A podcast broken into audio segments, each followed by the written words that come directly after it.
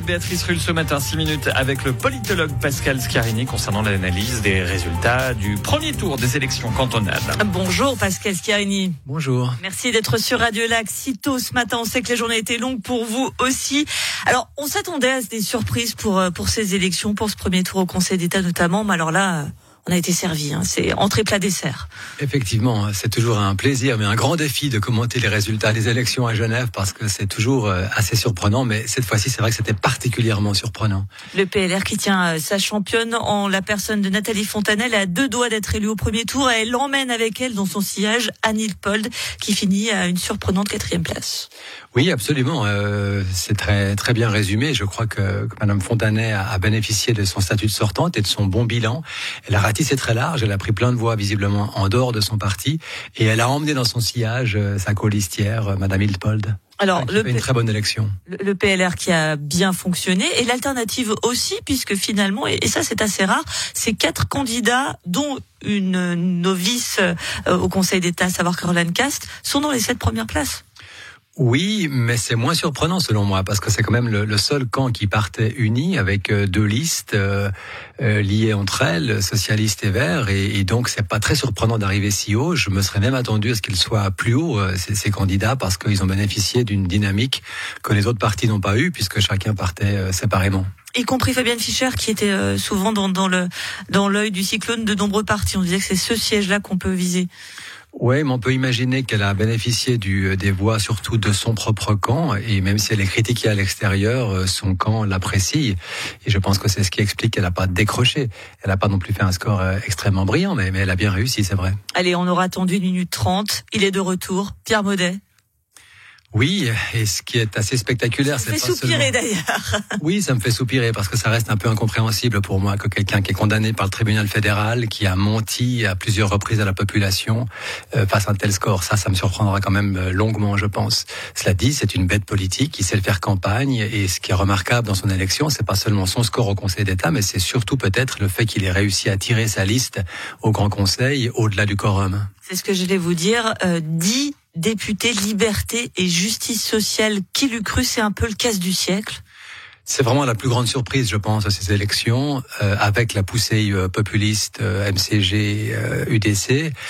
personne, je crois, ou très peu de monde en tout cas, voyait Pierre Maudet et sa liste capable du premier coup de franchir le quorum des 7%, surtout dans un contexte si compétitif, si concurrentiel, avec beaucoup de partis qui se présentaient et, et surtout beaucoup de monde à droite.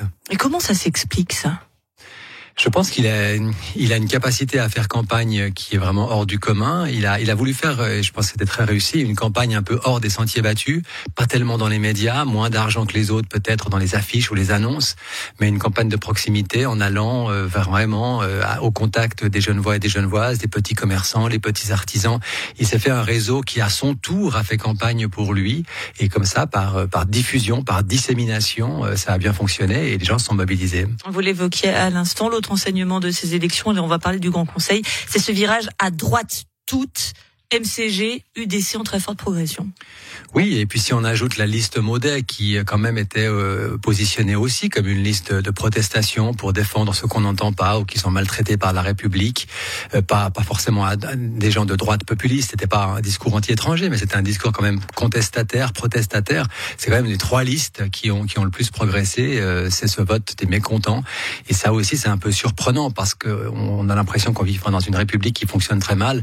En réalité, euh, ça se passe plutôt bien à Genève. Certes, il y a des problèmes, il y a le logement, il y a la mobilité, mais en termes de chômage, de croissance économique, de, de finances, il n'y a pas tellement de soucis dans ce canton. Vous venez de le dire, des partis euh, contestataires. Est-ce que ça veut dire que le Grand Conseil euh, qui s'annonce va être particulièrement bouillant, voire ingérable? Du point de vue de la gouvernabilité, ça va être très compliqué. On, on, a désormais le système de partis le plus fragmenté de Suisse. Certes, on a sept partis comme avant, mais il y a sept, sept petits partis, on pourrait dire. Il n'y a a plus un seul grand parti, éventuellement le PLR, mais qui a quand même perdu pas mal de plumes. Et donc, ça veut dire que les, les, la configuration des alliances devra se faire et se refaire à chaque, à, chaque tour, à chaque vote, à chaque, sur chaque objet. Euh, ça laisse augurer d'une, d'une législature qui sera compliquée. Les alliances, venons-en. On vient de le dire. Un grand conseil très à droite, mais là, à l'heure actuelle, si le Conseil d'État euh, s'arrêtait au premier tour, il serait euh, à gauche. Bon, alors forcément, la question, c'est est-ce que cette grande alliance de droite va enfin se faire, ou bien c'est une chimère? Alors l'alliance à droite, je crois qu'elle est indispensable si la droite veut reconquérir la majorité au Conseil d'État. Euh, maintenant, la grande question, c'est quelle alliance? Et là, vous prenez ça par n'importe quel bout, euh, ça paraît incohérent. Euh, si une alliance, une, une alliance large de, du centre à l'UDC serait contraire à tout ce que le centre a dit jusqu'à maintenant, une alliance PLR, le centre serait pas suffisante pour obtenir la majorité. Est-ce qu'il faut écarter le centre pour avoir une alliance PLR, MCG, UDC, peut-être, mais là ça va pas plaire non plus à l'électorat un peu plus modéré du PLR. Donc, quel que soit le, cas de figure, j'ai l'impression que cette alliance, elle aura un problème. Vous évoquiez le centre rapidement, c'est aussi l'un des grands grands perdants. Euh, beaucoup de sièges en moins au Grand Conseil. C'est le dernier parti représenté au Grand Conseil. Et alors, ces deux candidats ne font pas partie des, des sept au Conseil d'État. Il perdrait son siège. Qu'est-ce qui s'est passé avec ce centre, mis à part qu'il a changé de nom? Alors on pensait que le changement de nom allait plutôt être euh, un aspect positif, mais le centre, je crois, a souffert de la concurrence énorme qu'il y avait au centre droit à Genève avec les Verts libéraux notamment, euh, plus le parti de, de, de Maudet. Euh, le centre n'a pas réussi visiblement à, à, se positionner correctement. C'est un parti de l'ex-PDC, on sait depuis longtemps qu'il a du mal à se renouveler.